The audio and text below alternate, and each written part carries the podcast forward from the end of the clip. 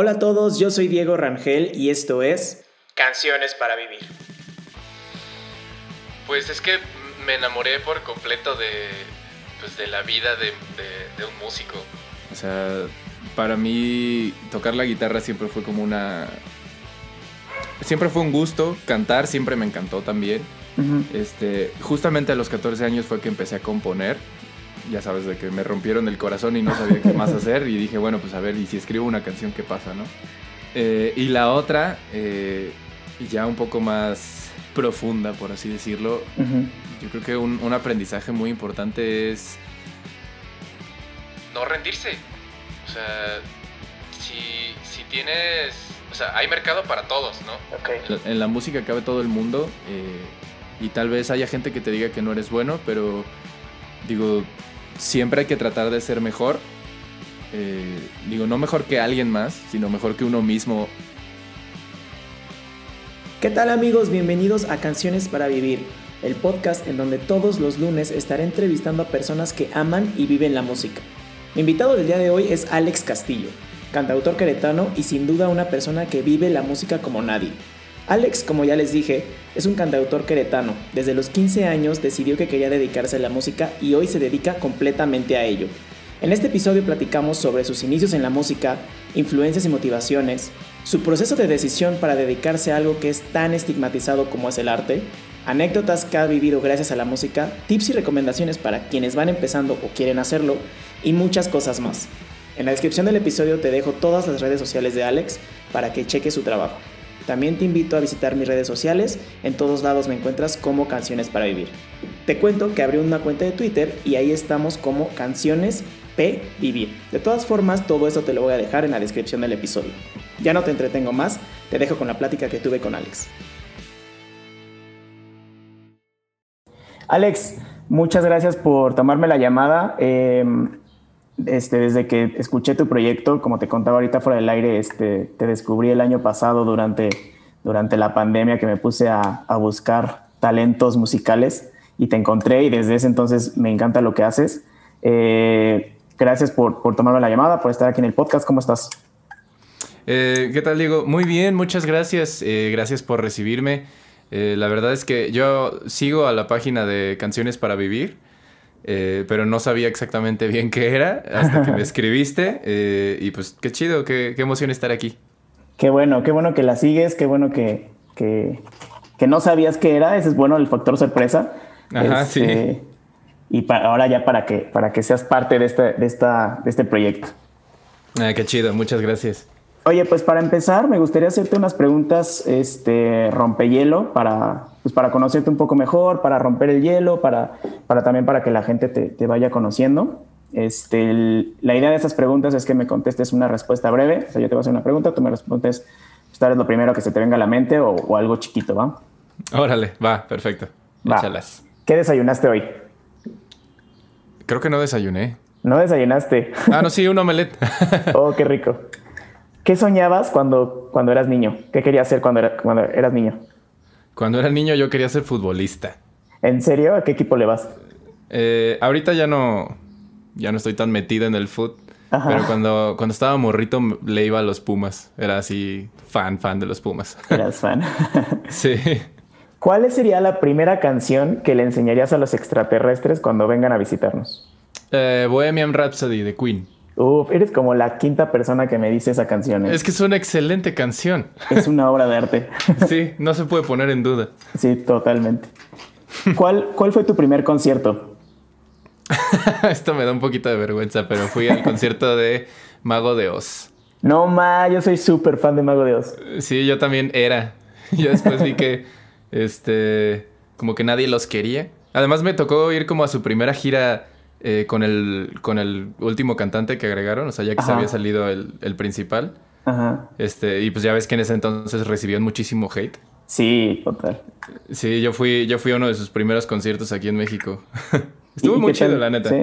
¿Sí? Fíjate que yo después de que, desde que José Andrea dejó el grupo, ya como que, como que ya no me, ya no fui tan fan. sí, no, yo tampoco, la verdad, pero pues fue como la experiencia, ¿no? De verlos en vivo, por lo menos. Sí, qué bueno. Sí, la, verdad es un, gran, es un gran grupo. En vivo es muy bueno.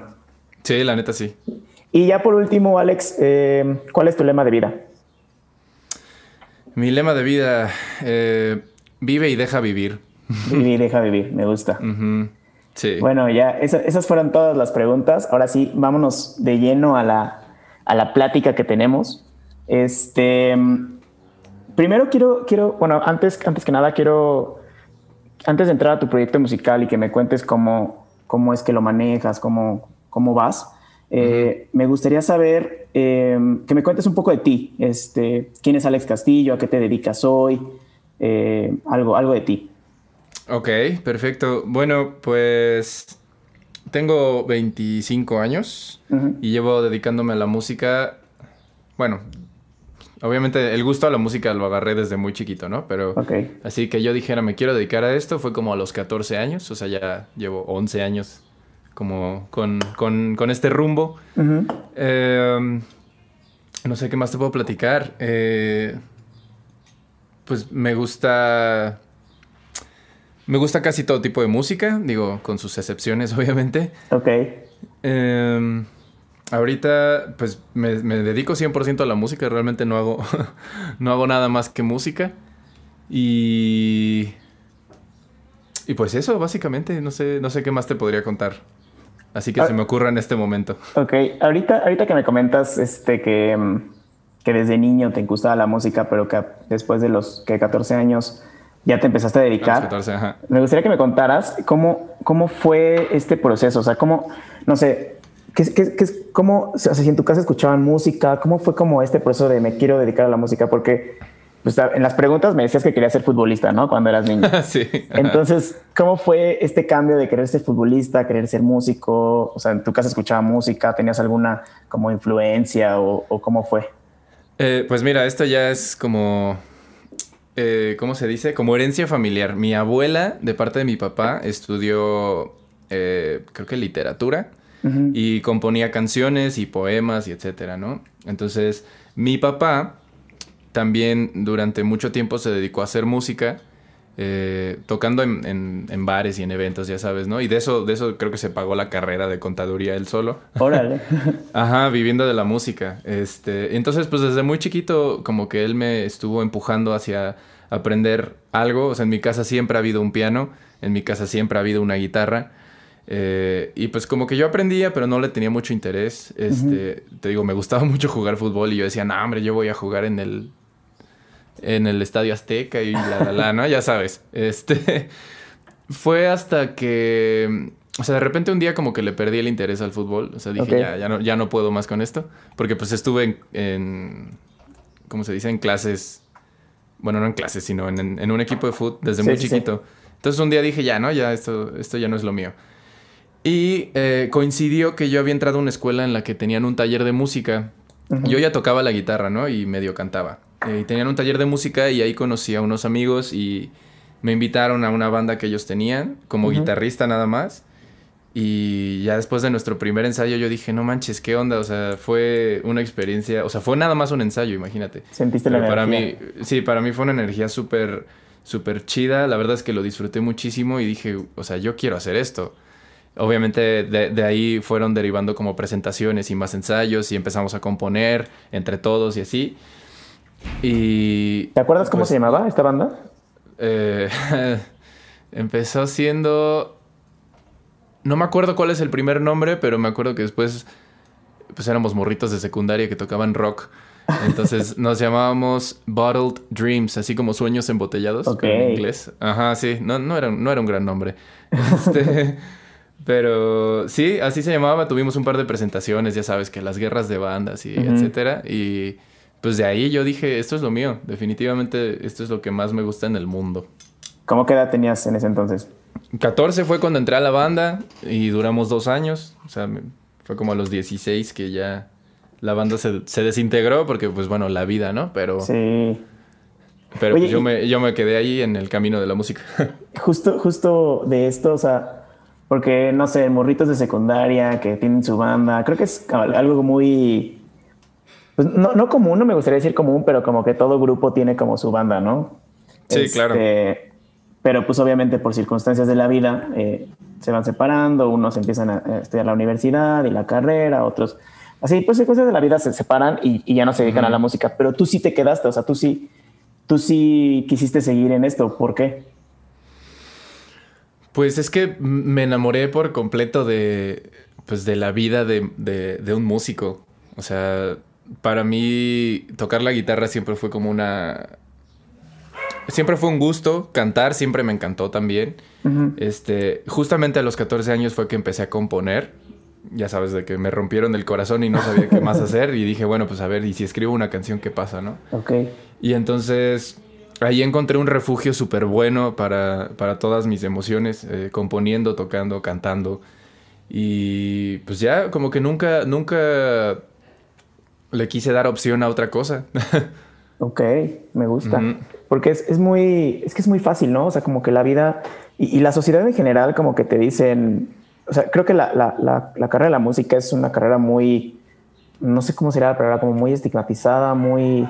Uy, sí, cualquier arte, ¿no? Cualquier arte es muy estigmatizado, muy, que, ¿cómo vas a vivir del arte? Y no sé qué, o sea, nosotros acá siempre decimos que, que el arte está muy sobrevalorado, entre comillas, porque al final como que no lo vemos, ¿no? Como que contamos con él nada más, como que lo damos por hecho. Y durante el año pasado, que fue la, cuarentena, pues la verdad es que el arte nos salvó la vida, ¿no? Sí, cañón. Sí, el cine, la música, los libros. Sí, eso sí. Y la verdad es que estas personas que se dedican a esto, pues la verdad es que lo hacen por amor al arte, literal, ¿no? O sea... Sí no lo, no lo hacen buscando algo mayor, ¿no? Porque no vas a encontrar la fama y el dinero, ¿no? Son muy contados los que lo logran, pero no lo haces por eso. No, para nada. Sí, es una, es una cuestión muy, muy extraña. Yo tengo la suerte de que mis papás me han apoyado muchísimo. Desde, desde que les dije me quiero dedicar a la música, ellos me dijeron, órale, va. Órale. Eh, cosa, cosa que es muy rara, ¿no? Pero bueno, o sea, te digo, mi papá era músico, entonces él como que entendía eh, para dónde iba la cosa. Claro. Este, a diferencia de muchos amigos míos, músicos y no músicos, a los que les dijeron que, estudiaran una carrera de verdad primero, ¿no? Por ejemplo. Esa es como la palabra, ¿no? La frase, estudia una carrera de verdad. Una carrera de verdad, que tengas, que tengas un plan B o que tengas otra opción, ajá, el típico. Sí, lo he escuchado mil veces. Sí, sí, sí, yo también, yo también lo, lo he escuchado. Fíjate que te voy a contar algo, algo personal, o sea, yo nunca yo estudié ingeniería industrial. Este, si, si, por mí hubiera sido, hubiera estudiado. Este, a mí me gustaba muchísimo el piano. Desde chiquito fui, estudié, estudié piano, pero obviamente por circunstancias de la vida y por justamente esta frase de estudié una carrera de verdad. sí. Este, pues ya me dediqué a la, a la ingeniería industrial, dejé la música como estudio, pero sí es algo de lo que me arrepiento hoy, ¿no? Entonces, como mm, que, como que saber que, que, sí, que sí existe este apoyo y así, pues está padre. Está chido. Pero mira, también algo que yo aprendí es que eh, pues la música es una pasión, ¿no? No sé si viste alguna vez la película de los eh, La Sociedad de los Poetas Muertos. Pues lo que dice Robin Williams en esa película, ¿no? El arte, la música, la literatura, el teatro, este es lo que nos da es lo que nos da la vida, ¿no? Y la ingeniería, las licenciaturas en, no sé, contaduría, lo que sea, pues son necesarias como para vivir. Y algo que yo aprendí es que pues, el camino que yo escogí es, es difícil, o sea, no... no creas que no creas que ha sido algo así divertido. Muchas veces yo sí he llegado a pensar así como no manches, debería haber estudiado algo como para tener algo en qué caer, en especial ahorita que, que estamos con lo del COVID y etcétera. Sí este, que se cancelaron todos los conciertos y, y demás. Yo sí dije, órale, pues estaría chido tener algo eh, pues, como para poder... Ajá, un plan B como para esta clase de situaciones. Claro. O sea, te podrías estar haciendo home office o algo así, pero pues no. Nada más ando aquí parado en, en lo que se va el virus. No, ma. Sí, y, ahorita más adelante vamos a platicar de eso porque sí me gustaría entender también estas dificultades, ¿no? Que has tenido... Eh, con, o sea, al haberte dedicado o haberte haber tomado esta decisión de dedicarte a la música. Pero antes, antes de pasar allá, Alex, eh, ¿qué, pasa, ¿qué pasa con este Alex de 14 años que se quiere dedicar a la música después de que le voló la cabeza estos, estos ensayos y, y, pues el mundo en general de la música? ¿Qué pasa después de ahí? O sea, te, vas a estudiar música o, empiezas a generar tu proyecto? Pues, me contabas que, escribías canciones. ¿Cómo fue este viaje? Pues mira, eh, ya, ya estando en la banda que te dije, eh, fue que yo empecé a componer, o sea, como que se, se alineó, ¿no? Al mismo tiempo. Y también coincidió con que el cantante de la banda, porque en ese entonces yo nada más era guitarrista, el cantante de la banda dijo, no, pues yo quiero hacer otras cosas de mi vida y me voy a ir de la banda, ¿no? Y, y entonces eh, fue idea de los otros, de los otros chavos de la banda, oye Alex, ¿y por qué no cantas tú? Y yo, no, no manches, yo no canto chido, no sé qué, la, la, la. Este, pero pues me pusieron de cantante principal de la banda, ¿no? Y de ahí como que, pues se me quedó. Ok. Eh, ya una vez que se separó la banda, yo dije, bueno, pues, o sea, puedo seguir con esto. O sea, total, las canciones que tocábamos, pues las componía yo. Eh, y pues eso, seguí, seguí componiendo. Eh, tuve, tuve un acercamiento con una disquera, pero pues no se armó. Ok. Y pues hasta la fecha ya empecé como a tomar las riendas del proyecto. O sea, ya, ya como que lo organicé bien porque estuve mucho tiempo así como que entre que sí que no. Eh, y pues ya estoy haciendo, pues ya sabes, las producciones, este... Y... Y como ya más en forma, ¿no? O sea, ya entiendo cómo funciona un poquito mejor. Este, y ya lo puedo como formalizar y, y pues ponerlo como en marcha. ¿Y cómo, cómo le has hecho para formalizarlo? Porque, em, digo, a los 15, 16, 17 años, pues la verdad es que somos muy, pues muy enamoradizos, ¿no? Tal vez como, no sé cómo decir la palabra, como que lo hacemos y nos encanta, y, pero no tiene como esta forma, ¿no? O sea, o esta formalidad. ¿Cómo le hiciste tú o, cómo, cómo fue que llegaste hasta ese punto de decir, tengo que darle forma? Pues mira, fue, fue toda una aventura. Eh, yo saliendo de, secundaria, una vez que entré a la prepa, yo dije, bueno, pues, o sea, si me quiero dedicar a la música, ¿qué quiero estudiar? Y quería estudiar producción musical. Ok. Eh, aquí en, Querétaro, donde vivo, no había donde estudiar producción musical. Me tenía que ir a Ciudad de México. Pero, pues, digamos que las posibilidades no, no estaban, ¿no? Porque las escuelas en Ciudad de México eran muy o sea, primero era mudarme a vivir a, otra ciudad y. No, y en ese entonces, ¿qué, ¿qué, escuelas eran? Fermata, ¿no? Fermata y G. Martel nada más. Ajá. Y pues ya sabes, este. Tantos mil pesos de mensualidad, pues no. No, no, no se podía. Entonces fue, fue idea de mi papá decirme, oye, ¿por qué no estudias música? Eh, como tal, ¿no? Y yo no quería, por alguna razón, como que decía, no, es que no quiero ser maestro. que tenía, yo, o sea, yo mismo, imagínate, el que decía que se quería dedicar a la música tenía estigmatizada la carrera. claro, claro. Este, por, obviamente por cosas que yo había escuchado, ¿no? Una vez que entré a la carrera, al final me convencieron. Una vez que yo entré a la carrera, eh, que por cierto no acabé, pero bueno, esa es otra historia, eh, me, como que ya empecé a agarrarle la onda, o sea, ya no, ya no fue tanto algo como de, ah, ok, voy a componer una canción y tengo tres acordes que me inventé y, y, a ver qué sale, ¿no? O sea, a partir de ahí lo empecé a hacer todo como un poco más estudiado, o sea, cuáles son unas buenas estructuras para, para una canción, eh, qué acordes puedes meter, cómo los puedes sustituir. Eh, y demás, ¿no? O sea, yo creo que parte de ser músico independiente es siempre estarse preparando en todos los ámbitos. ¿No? Por ejemplo, el marketing, que a mí se me hace que es como de lo más importante ahorita para un músico independiente. Eh, el marketing, la composición, es estar estudiando composición, eh, estudiar a grandes músicos también es algo que me ha ayudado mucho. Em, ¿Cuáles, pues ¿Cuáles son tus, tus influencias musicales? ¿Qué, ¿Quién te inspira de estos grandes músicos que dices? Pues mira, una de mis primeras inspiraciones eh, fue un, bueno, ya no es chavo, pero digamos chavo, que se ah. llama Juan, Juan Solo. Supongo que Ah, sí, sí, sí, wow. Él fue de mis grandes inspiraciones porque, pues él empezó siendo independiente y, pues ve dónde está ahora, ¿no?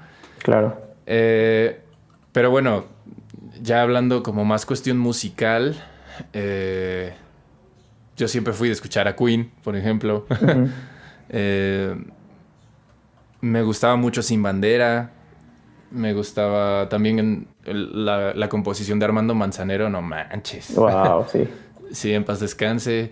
Eh, pues en general, como ah, yo, yo creo que de, todos lados puedes agarrar algo eh, útil, ¿no? Totalmente. porque al final creo que, creo que algo muy importante, y ya ahorita lo comentaste, es primero el marketing, ¿no? O sea, ¿cómo, cómo vas a, a, darle publicidad a tu proyecto? Porque al final creo yo que si no, no te promocionas tú, pues eres nadie, ¿no? O sea, nadie, nadie te va a escuchar. Sobre todo en, no, ajá, e, e, es lo que iba a decir, especialmente ahorita, ¿no? especialmente ahorita que las redes sociales están en su boom más alto y, y también que hay tanto de muchas cosas ah, que te puedes perder en ese mundo muy fácil, ¿no? Entonces, si no tienes como una buena estrategia de marketing, estás, estás frito. Estás perdido, sí.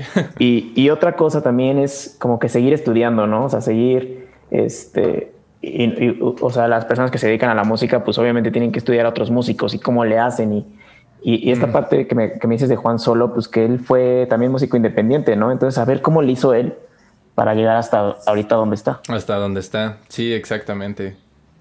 Y, y ahorita con tu, con tu proyecto musical, Alex, ¿Qué, experiencias has tenido? algunas anécdotas que, digas, wow, esto, o sea, como que digas, wow, esto, gracias a lo que estoy haciendo, lo estoy viviendo. Algo así como que digas, obviamente sé que, falta mucho, pero ahorita que tú digas esto. Pues mira, eh, algo que yo todavía no me puedo creer que me haya sucedido fue conocer al, al director de Warner Music. Wow. Hace, ya, ya tiene varios años, ¿no? Ya ves que te dije que tuve un acercamiento con la disquera. O sea, conocí al mero, mero director de Warner Music. Al final no se armó nada, pero. Pero ahora estaba la experiencia, ¿no? Sí, pues está, la experiencia, ¿no? O sea, yo viajé, eh, viví en Playa del Carmen un mes por, por ir a cantar. Este. ¿Qué más? Pues ¿Y cómo fue, cómo fue esta historia? A ver, cuéntame, ¿cómo, ¿cómo fue que llegaste a Playa del Carmen y que te contactó el director de Warner? ¿Cómo, cómo fue? No, bueno, eh, lo de Warner Music fue antes. Este, eso fue a través de un concurso de canto en el que el organizador me vio y me dijo, tú, tú la vas a armar, ¿no? Eh, no gané el concurso, curiosamente, porque pues había varios jueces. Pero uno de esos jueces era muy amigo del organizador y también muy amigo de... Eh, se llama Alejandro Avaroa. Ok. Este, y entonces este señor me dijo, oye, pues eh, te lo presento y a ver qué se arma, ¿no? O sea, yo, yo cumplo mi función de, de, ponerlos juntos y ya es trabajo tuyo, este, pues si te firman o no. Claro. Pero pues yo era un morro de 16, 17 años, algo así en ese entonces mis canciones, o sea, yo pensaba que era así, no manches, escribí la mejor canción del mundo. Sí. Cuando no es cierto, o sea, eh, las primeras canciones que haces, no sé si te ha pasado, pero sí. ya que las escuchas años después dices, ay, no. ¿Qué, estaba pensando? Ajá, exacto. Entonces, pues eso fue lo que presenté. Okay. Y él me dijo, mira, o sea, tienes potencial y lo que sea, pero pues, o sea, ahorita no. ok. Eh, y bueno, después, años después, como tres años después, eh, me fui a Ciudad de México a una convención que se llama, o se llamaba, ya no sé si la siguen haciendo, Intermodel, que en realidad es como de modelaje y talentos, ¿no? Ok. Y el, el organizador de la convención me invitó a grabar junto con otros cantantes que participaron también, el tema oficial de, pues, de, la, de la convención, ¿no? Órale. Eh, ¿Tú eres de Ciudad de México? No, yo soy de Querétaro también. Ah, qué chido. Bueno, este. Total. Fuimos a grabar, este. Pero la canción que le habían dado a este señor como el tema oficial, pues digamos que tenía varias áreas de oportunidad. Ok. Entonces, entre otro chavo y yo, nos, nos pusimos a arreglarla ahí en, ya en el estudio, ¿no? Ya para grabar, nos pusimos a componer una cosa totalmente nueva. Órale. Y entonces, pues ya la terminamos como en media hora y dijeron, órale, pues va. Y entonces este señor dijo a él y a otros dos chavos y a mí, nos dijo, oigan, pues yo, este... Él trabajaba con famosos y la, la, la, ¿no? Y este... Pues sí, nos dijo, oigan, pues yo en realidad vivo en, Playa del Carmen eh, y pues me gustaría llevármelos para allá para hacer una gira. Wow. Este, como de, como para calarlos a todos ustedes. Este ¿cómo se dice? Para calarlos y ya después regresar a Ciudad de México y ahora sí presentarlos con, pues, con la gente chida, ¿no? Eh, al final, digo, no, no fue exactamente la, experiencia que esperábamos, pero pues yo hasta la fecha sigo presumiendo que viví un mes en Playa del Carmen porque me encanta ese lugar. Y aparte, viviendo un mes como artista, ¿no? Como... Sí, sí, cantando. Cantando. 100%. Eso estuvo chido. Y además era la primera vez que. Que. Pues yo estaba lejos de mis papás, ¿sabes? Sí. Entonces, eso fue. Fue una experiencia, digo, con todos sus problemas y lo que fuera, estuvo chido. La verdad, sí. Ahora ya, ya que lo veo como en retrospectiva, pues estuvo chido. Sí, creo que, creo que todo, todo, todo viéndolo en retrospectiva es un aprendizaje, ¿no? Eh, igual en ese momento a veces no está tan chido o a veces dices que estoy haciendo aquí, pero ya viéndolo en retrospectiva dices, ah, tuvo que pasar esto para que pasara lo otro y entonces ya estoy donde tengo que estar, ¿no? Sí, exactamente. Sí, o sea, ya que ves que aprendiste de esta situación, o sea, de lo que sea que haya sucedido, pues lo agradeces, ¿no? O sea, así en su momento no haya sido una buena experiencia, pues ahora, ahora sí. Sí, y eso creo que, creo que es lo más importante. Sí, y, de hecho. ¿Y qué es, qué es lo que más disfrutas de lo que haces ahorita? Sea, que ahorita ya con tu proyecto musical de, de Alex Castillo, ¿qué es lo que más disfrutas de ese proyecto? Ay, pues lo que más disfrutaba era tocar en vivo, carnal. Pero... de que regresen los conciertos. Sí, ya sé. Sí, eso era lo que más, lo que más me gustaba. Eh, de hecho, pues tenía más presentaciones en vivo que canciones en plataformas, ¿no? Órale. Entonces, este. Aproveché ahorita que pues estamos encerrados como para. Para componer, eh, producir un poquito más, o sea, para tener material, ¿no? Y una vez que regresen los conciertos, ahora sí. Ahora sí con, todo. todo. Oye, y, y antes de que pasara todo esto y que se cancelaran los conciertos, ¿en dónde tocabas? Mira, o sea, después de es que tengo un timeline bien extraño, pero después de lo de el, de Warner Music y antes de, Playa del Carmen, eh, eh, este señor de Warner Music me dijo, ¿sabes qué? Es que te falta, estás muy verde, ¿no? Necesitas experiencia tocando, tocando en vivo y obviamente aprender y lo que sea, ¿no? Pero entonces lo que yo hice fue meterme a trabajar de músico, porque yo intenté trabajar en lugares pues como regulares, ¿sabes? Ok. Eh, trabajé en una zapatería, trabajé en una tienda departamental. Órale. pero no, no, duré más de dos meses en ninguno de los dos. Ok. Eh, entonces dije, bueno, ¿cómo puedo ganar dinero? Eh, haciendo lo que me gusta. Y entonces me metí a trabajar tocando covers en restaurantes, en eventos. y en eso, en eso es en lo que andaba realmente, en bodas, ya sabes. Oye, ¿y cómo, Digo, es que, es que esta es una duda personal, porque como te comenté en. No me acuerdo si te lo comenté ahorita fuera del aire o al principio de la entrevista. Em, yo intenté eh, también el año pasado como iniciar mi proyecto, ¿no? A mí me encanta cantar y digo, no, no es que sea lo mejor, yo no tengo una formación musical como tal, yo soy muy amateur. Ok. Pero mi duda siempre fue, digo, ahorita ya con la pandemia pues ya nunca lo intenté ni nunca lo logré, pero este, ¿Cómo te metes en este mundo de tocar en restaurantes? O ¿cómo, ¿Cómo fueron esos inicios? O sea, ¿ibas a los restaurantes y les decías, te, toco gratis o cómo es? Fíjate que la, historia de cómo empecé en los restaurantes fue la cosa más chistosa. Eh, yo, yo tenía un amigo con el que nos gustó, o sea, me gustaba mucho ir al centro y los dos llevábamos nuestra guitarra y estábamos caminando por el centro aquí en Querétaro con las guitarras, o sea, no, no nos deteníamos en ningún lado en particular, nada más era como por gusto, nada más ir con la guitarra y cantando. Y un día este, pues que hicimos esto, fuimos al centro, traíamos, traíamos nuestras guitarras. Eh, salió un chavo de un restaurante que todavía no se inauguraba. Ok. Y nos dice, oigan, ¿ustedes cantan? y no, pues algo así. Eh, ah, pues pásenle, estamos haciendo audiciones. Y yo, ah, chido, ¿no? Oh. Y ya entramos al restaurante, estaba nada más como él y otras dos personas. Y ya cantamos como tres, tres rolillas. Eh, oigan, pues van a venir a tocar este, todos los viernes, ¿no? Algo así. Órale. Así, o sea, fue una super coincidencia. Realmente ni siquiera lo busqué. Y ya de ahí, este.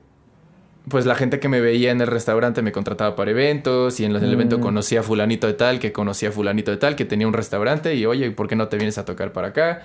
Y después, oye, ¿por qué no tocas en mi boda? ¿O por qué no tocas en mi fiesta de cumpleaños? Y así, o sea, fue, fue como un efecto dominó y, pues todavía sigue. wow, es que esa era mi duda, eh, como que yo decía, ¿cómo le hago, no? O sea, voy y le pregunto al dueño del restaurante si puedo, o sea, no, no, sabía. Sí, también, también la he aplicado, ¿eh? O sea, no te voy a mentir, ha habido veces en las que como que en los lugares en los que estoy tal vez ya no me siento cómodo o, o lo, lo, que sea, ¿no? Y entonces, pues sí, básicamente es ir y decir, oye, pues hazme una audición, porfa, eh, y vemos qué show, ¿no? A ver si, si te gusta, pues ya me quedo, no sé, todos los viernes, todos los sábados o, como sea. Generalmente aceptan, o sea, si les dices música gratis, normalmente aceptan. Sí, es que es, algo que atrae mucho a las personas, ¿no? en un restaurante, si ves música en vivo, este, como que te incita a quedarte. Sí, exacto. Y, bueno, ya una vez que, que, en el lugar vean que tienes como buena respuesta, pues ahora sí, oye, pues quédate, ¿no? sí, sí, ok. Buena, buena, buenas tácticas que, que nos compartes. Pero, pero también sabes qué, qué veo importante aquí, o sea, más allá de, de, o sea, como tú lo dices, como esta coincidencia de que salió el señor y, y, los, invitó. O sea, creo que también es importante estas, ah, no sé cómo decirlo, como horas vuelo, como como que ustedes ya tenían también sus canciones ensayadas, ¿no? O sea, pudieron entrar y tocar esas tres no canciones. Creas, o ¿No? Sea, no, no, no. O sea, fue como que eh, él tocaba y yo cantaba o o yo tocaba y cantaba y él nada más hacía como arreglitos ahí como se le, se le ocurrieran. O sea, no creas, las primeras dos o tres semanas que estuvimos trabajando ahí improvisamos todo. O sea, nos, sabíamos, nos sabíamos cinco canciones y las otras dos horas que teníamos que tocar eh, eran así de, ah, pues a ver, este, dame una base y yo improviso sobre eso. O sea, y ellos, o sea, en el restaurante no tenían problema con eso por alguna razón. Ahora, viéndolo en retrospectiva, repito, ¿qué estaba haciendo, no? O sea, yo tenía, nos pedían tocar tres horas y yo eran tres horas de lo que cayera. De Obviamente ya, ajá, exactamente. Ya sobre la marcha, pues, ah, ¿te sabes tal canción? No, pero la saco, ¿no? Ok, Y así me fui y ya hasta que formé una banda ya formal, este, fue que ya, ya era como más de ensayar y de, o sea, de verdad dedicarse a esto, ¿no? O sea, no nada más como improvisar sobre, sobre la marcha, porque sí fue, fue, o sea, fue, no sé, una chiripada, la verdad. pero pues al final le sirve para justo esto, ¿no? Como igual al principio es una chiripada, pero luego ya le vas dando forma y vas ensayando y vas, y vas agarrando esta experiencia, ¿no? Sí, exactamente. Que, bueno, mira, o sea, yo, eh, mi primer ingreso como tal de la música fue en la calle. O sea, había días en los que me iba yo solo al centro justamente y me ponía a cantar en la calle y ya, ya sabes, las moneditas, ¿no? Que, que me daban. Este, y fue hasta que sucedió esto que, que, empecé como ya en restaurantes porque, bueno, trabajaba menos tiempo y ganaba más. Sí, sí, sí. Entonces, para mí tocar en restaurantes y en eventos y todo es como mi trabajo, ¿no? Ok. O sea, esa, esa, esa es mi chamba, pero mi verdadera pasión es como mi proyecto original. Y ahorita, bueno, antes, de pasar más para allá, eh, y ahorita que comentas esta parte de las, porque creo que lo que te abrió un poco las puertas y también eh, ahorita platicando fuera del aire que, platicábamos de tu canal de YouTube, que antes lo subías, subías un video cada semana, este, empezaste con covers, ¿no? O sea, sí, claro. Con covers, igual ahorita cantando en restaurantes, pues son covers.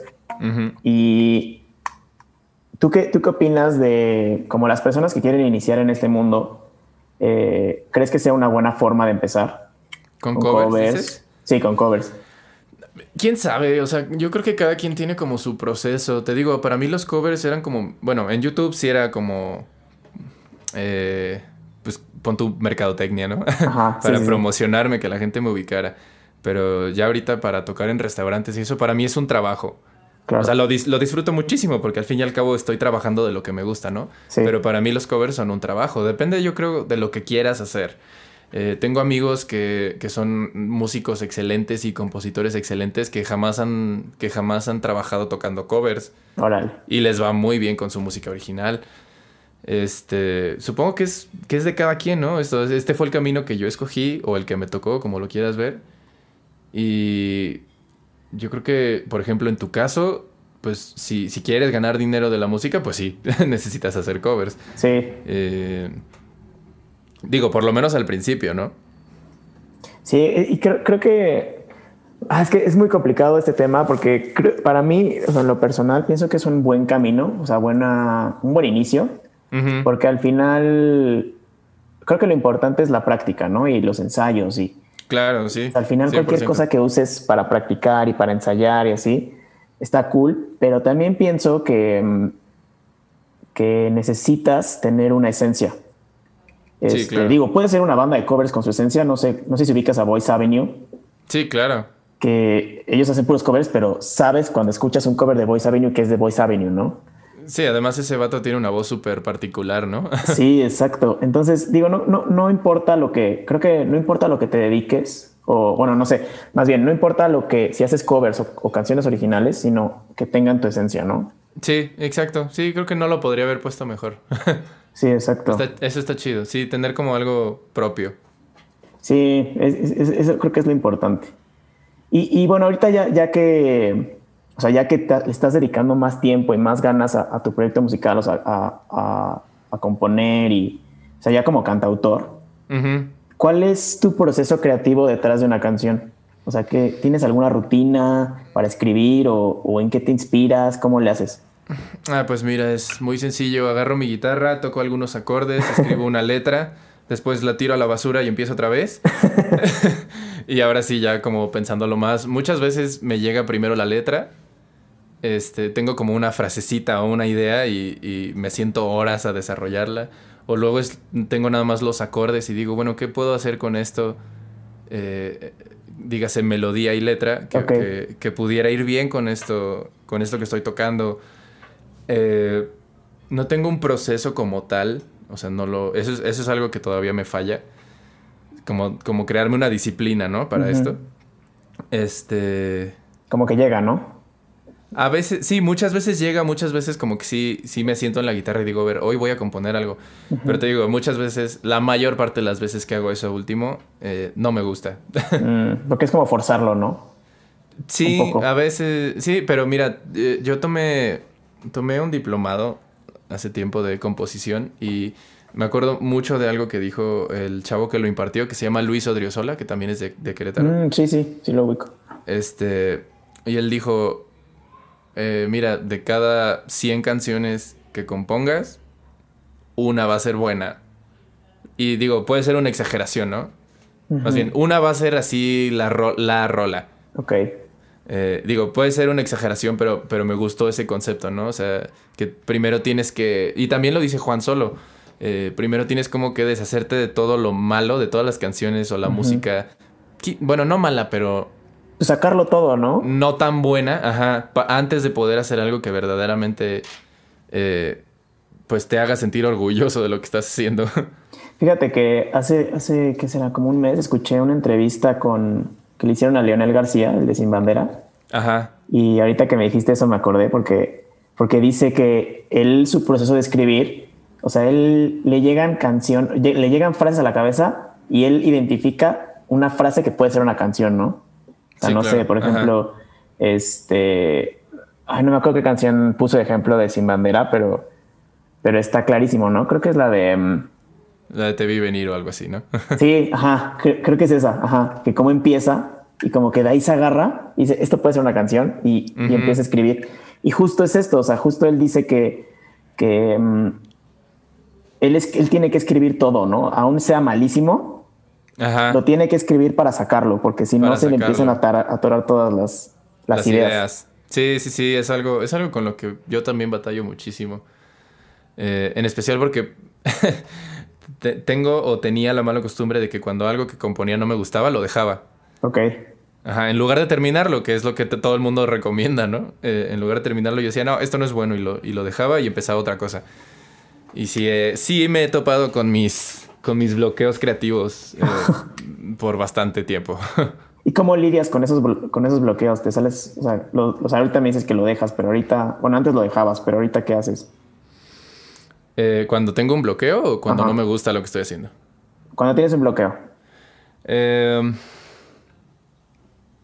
sentarme a tocar horas. Ajá. O sea, muchas veces mis bloqueos son porque quiero hacer todo como a la de ya. Ajá. Eh, y entonces, cuando no me sale a la primera, me frustro, ¿no? Entonces ahora es como, bueno, ok, estoy sentado con mi guitarra o estoy sentado en el piano y no me está saliendo nada. Pues, ok, puedo tocar un cover como para despejarme. Ok, ok.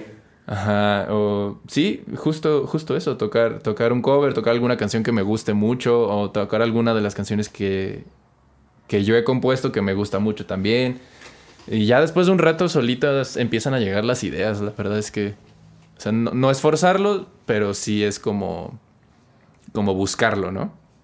Sí, y, aparte como creo que también lo que ayuda mucho es, es como tal vez como desviar tu atención un poquito hacia otra cosa porque pues muchas veces estamos como así y, creo que esto pasa en todos lados, este, en, en todos los procesos creativos este, que estás así como bloqueado por algo y, si le sigues viendo y viendo y viendo no vas a verlo diferente hasta que hagas otra cosa, ¿no? Ajá, exacto. Hay que verlo desde afuera a veces. Exacto. Oye, Alex, y mm, te iba a preguntar, ahorita, ahorita decíamos también de que muchas veces eh, vemos una canción terminada, o sea, nosotros, nosotros los que estamos del otro lado de, tu, de tu plataforma, escuchamos ya una canción y ya está terminada y wow, está increíble Em, nosotros solo vemos el producto terminado, ¿no? Em, pero obviamente hay muchísimas, ahorita que lo estás diciendo, ¿no? O sea, hay muchísimas hojas hechas bola en la basura antes de que termines esa canción. Entonces, quisiera saber qué, qué ha sido lo más complicado durante la vida de tu proyecto. O si momentos que digas, chale, esto está muy difícil. Yo creo que luchar conmigo mismo ha sido como lo más difícil. Eh, porque, digo, tiendo mucho a veces, y digo, yo sé que no soy el único, conozco varios eh, cantautores y artistas en general que, a los que les pasa lo mismo. Como decir, de repente un día tener una crisis así espantosa y decir, no, es que, ¿qué estoy haciendo? ¿No? O sea, esto, esto no es ya, el, típico, esto no es una carrera de verdad, ¿de qué voy a vivir? O sea, las dudas, o sea, luchar con las dudas es la cosa más, la cosa que más me ha costado trabajo. Incluso durante, durante un tiempo yo consideré, pues, dejar la música, ¿no? O sea, decir, bueno, que esto sea mi hobby y, y, estudiar ahora sí una carrera como más en forma, eh, conseguirme un trabajo de 8 a 5. Eh, pero a pesar de eso, eso, eso ha sido lo más difícil. Como luchar con esas, con esas dudas, como con la incertidumbre, eh, con los comentarios de otras personas. Eh, eso ha sido lo que a mí más me ha costado trabajo. ¿Y, qué te motivó a no dejarlo? O sea, porque ahorita que dices esta parte de un trabajo de 8 a 5, creo que es lo más fácil. Este, pero también viéndolo así ya objetivamente, trabajar de 8 a 5 está de la chingada. ¿No? Ay, ¿sí puedo decir groserías o ya avisen? Claro que puedes decir groserías. no, pues, este... ¿Cómo me mantengo motivado? O sea, ¿qué fue lo que me sacó de eso? Que soy bien necio, güey. O sea, yo, después de todos estos pensamientos, eh, eh, decía, no, no, no, o sea, básicamente, culo si no.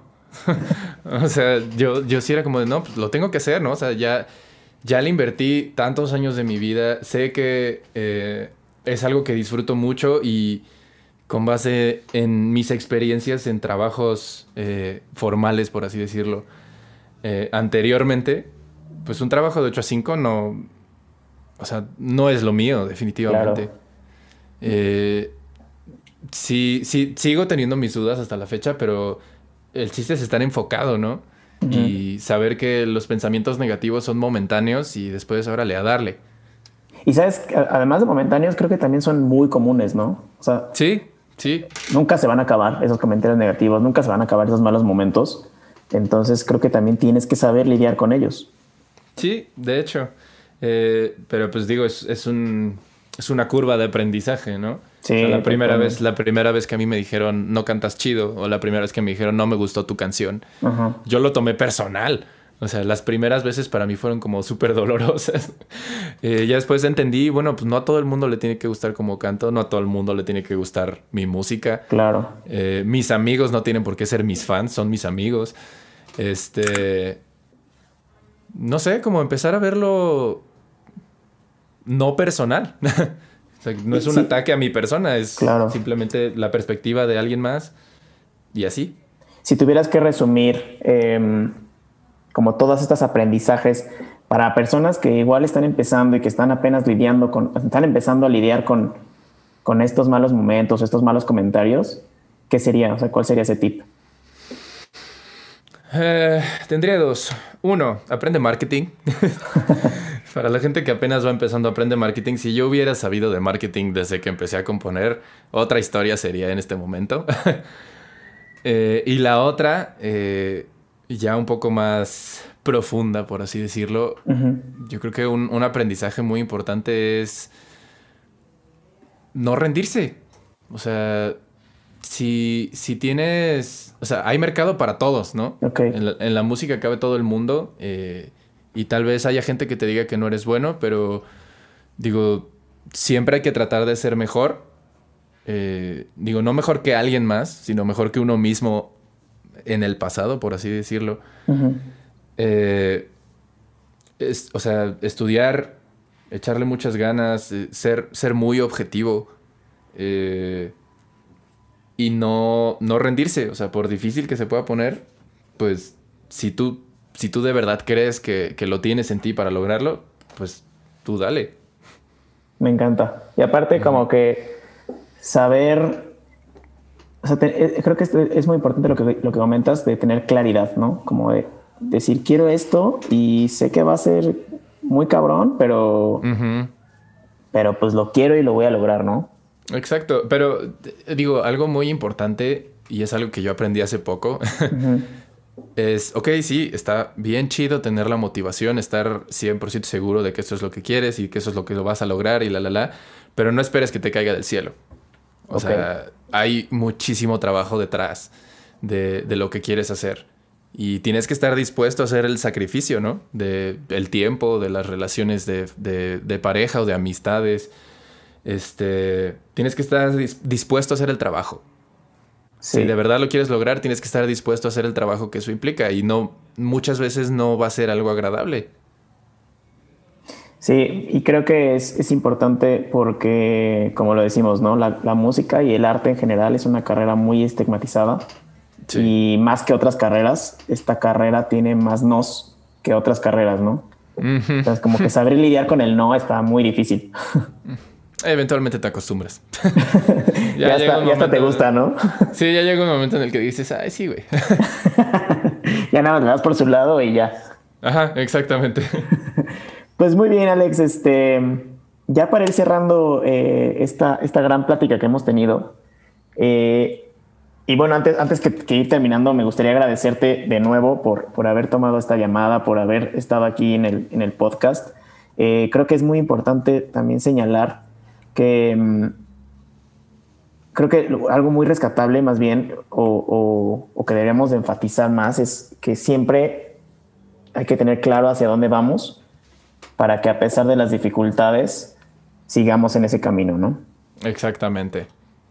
Y pues bueno, ya... Me gustó mucho. Sí, está, es que sí, es, creo que es lo más importante. Este, y ya para terminar, eh, te voy a hacer tres preguntas, tres preguntas sorpresa. En estas preguntas sí te puedes, sí te puedes explayar lo que quieras. Ok. Este, mm, no, es, un poco diferente a las que te hice al principio. Muy bien. Entonces, la primera pregunta es, si pudieras escribir una canción y sabes que esa canción la va a escuchar todo el mundo, ¿de qué sería esa canción? ¿Sobre qué, de qué trataría? Ah, eh, de, entrada sería dar un buen mensaje. Eh, no escribiría de amor o de desamor, obviamente. Ok. Eh, digo, en, sentido amor de pareja, ¿no? Eh, trataría de dar un mensaje positivo. Si la va a escuchar todo el mundo, a mí me gustaría que se quedaran con algo, con una buena sensación. Eh, algo, mira, yo eh, em, el año antepasado, me parece, estudié con un señor que se llama Álvaro López. es, es un señor que fue baterista de Luis Miguel y un baterista monumental, o sea, de los mejores bateristas que, que hay en México. Y él eh, tiene una escuela aquí en Querétaro de producción musical y eh, siempre, todos los viernes teníamos una hora eh, dedicada como para que él nos diera pues una plática. Ok. Y, y, siempre eran pláticas, digo, bueno, él, él es, ahorita se dedica a hacer música cristiana, ¿no? Órale. Yo no soy cristiano, pero, pero aprendí a tomar eh, pues las partes buenas de los mensajes, ¿no? Y muchas veces era como, hay que aprender a ser empáticos, hay que aprender a... O sea, hay que tratar bien a, todo el mundo sin importar quién sea. Este... En general, algo así trataría de escribir. Como de amor, pero amor más allá del... Amor sí, más allá del amor de pareja. O sea, sí.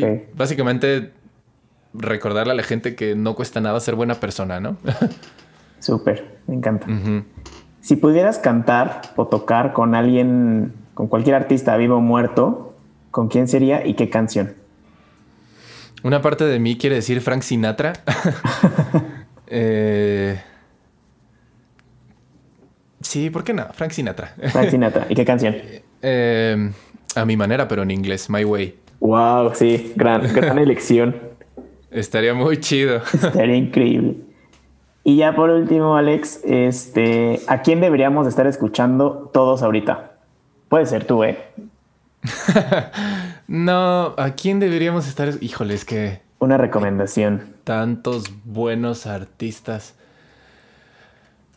Bueno, una recomendación. Eh, hmm, déjame pensar. Una, una chava que a mí me gusta muchísimo cómo compone y cómo produce sus canciones. Eh, se llama Fer Casillas. Ok. Eh, sí, ella, ella se me hace que es una excelente recomendación. Súper. ¿Y qué canción? Así como, ¿tienes una canción ahí en especial como para que empiecen a escucharla? Eh, depende, de, depende de los gustos, la verdad. Digo, no es, no es nada así como muy extremo, pero sí tiene una onda así como pop, soul, no sé, no sé bien cómo, no la puedo encasillar. Está raro, pero podría ser la canción de Quédate. O tiene otra con un señor, bueno, chavo señor, no sé, que se llama Jeremy Bosch. Que en realidad se dedica como a hacer música más latina, que se llama Imágenes. A mí esas dos canciones me encantan. Va. Digo, va, va, va. se los dejo al costo a ver si les gusta. Seguramente sí. este, pues ya esas fueron las, las, tres preguntas, Alex. Y ya para terminar la entrevista, me gustaría que nos, que nos dijeras en dónde te podemos encontrar, qué sigue para tu proyecto, dónde, dónde lo ves en cierto tiempo. Cuéntanos. Pues mira, ahorita estoy en proceso, bueno, estoy trabajando con un productor para sacar la, mi tercera rola en plataformas, porque la verdad es que tengo, tengo muy pocas todavía. eh, no, creo que sería como mi quinta. La cuarta, ¿no? Yo eh, creo que yo no me metí a Spotify. Es que, es que tengo, tengo dos nada más mías que yo subí personalmente. Ok. y hay otras dos que son colaboraciones. Ah, eh, ok, Ajá, o sea, una que sí es una canción mía, pero la subió un amigo que canta con. que canta en esa canción también. Ok. Y la otra es una de una banda de unos amigos que me invitaron a cantar con ellos. Entonces, eso es lo que sigue. Estoy trabajando en la siguiente canción, sea el número que sea. Ok. Este, y lo que sigue, pues es esperar que pronto podamos tener presentaciones en vivo. No sabes cómo me muero por cantar en vivo. Eh, y pues eso, realmente yo tengo muchas ganas de pues de estar en un concierto con una banda y con gente y eso es lo que yo más disfruto de la música. Digo, la producción y cantar aquí en mi casa está muy chido, pero... Pero nada que ver. No se iguala para nada. Sí, este, totalmente. Pero bueno, a ver, a ver qué nos depara el destino. Mientras tanto, em, me pueden encontrar como Música Alex Castillo en Instagram y en Facebook. Así todo junto, Música Alex Castillo. Ok. Y pues nada, básicamente eso, darte, darte las gracias, Diego, por invitarme. La verdad es que lo disfruté muchísimo y hacía falta una plática así, este, pues con alguien que sepa de música, ¿no? sí, ya, la verdad es que yo también disfruté muchas, mucho, mucho esta plática, Alex. Este, y pues sí, la, neta, coincido contigo, se extrañan, extrañamos los conciertos en vivo, ya ojalá que, que pronto se pueda.